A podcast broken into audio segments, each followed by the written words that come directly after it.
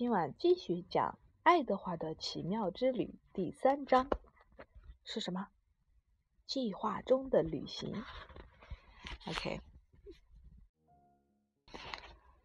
人们管它叫玛丽女王号。阿比林的父亲说：“你和你的母亲还有我将乘坐它一起到伦敦去。”那佩勒格里娜呢？阿比林说。哦，我不去了。佩勒格里娜说：“我要留下来。”爱德华当然并没有在听，他觉得餐桌旁的谈话极其乏味。事实上，他已下决心不去听。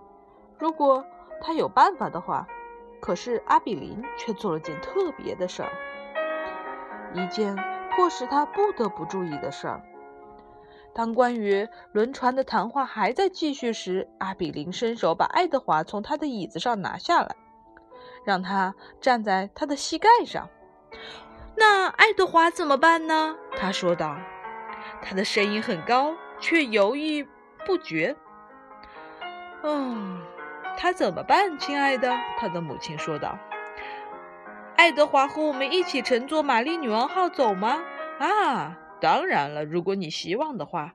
虽然对于像瓷兔子这样的玩具来说，你的年纪已经显得有点大了。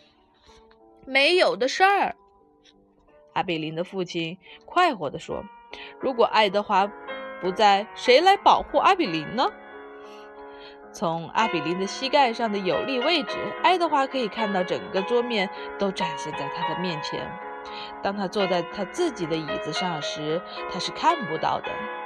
他看着一排闪闪发光的银器和杯盘，他看到阿比林的父母快活而傲慢的样子。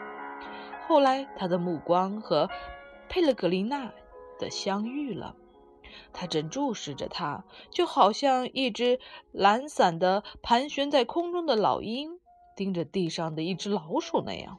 或许爱德华耳朵和尾巴上的兔毛，他的鼻子部位的胡须，有某种被猎取的模糊的记忆。他浑身一阵战栗。是的，佩雷格琳娜说道，目光并没有从爱德华身上移开。如果那小兔子不在的话，谁来照看阿比林呢？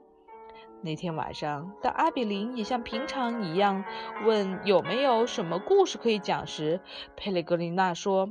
今晚，小姐有一个故事。阿比林从床上坐起来。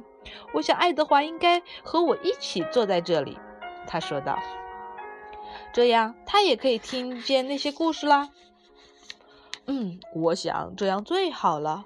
佩雷格琳娜说：“是的，我也认为那小兔子一定喜欢听故事。”阿比林把爱德华拿起来，让他挨着坐在他床上，并为他盖好。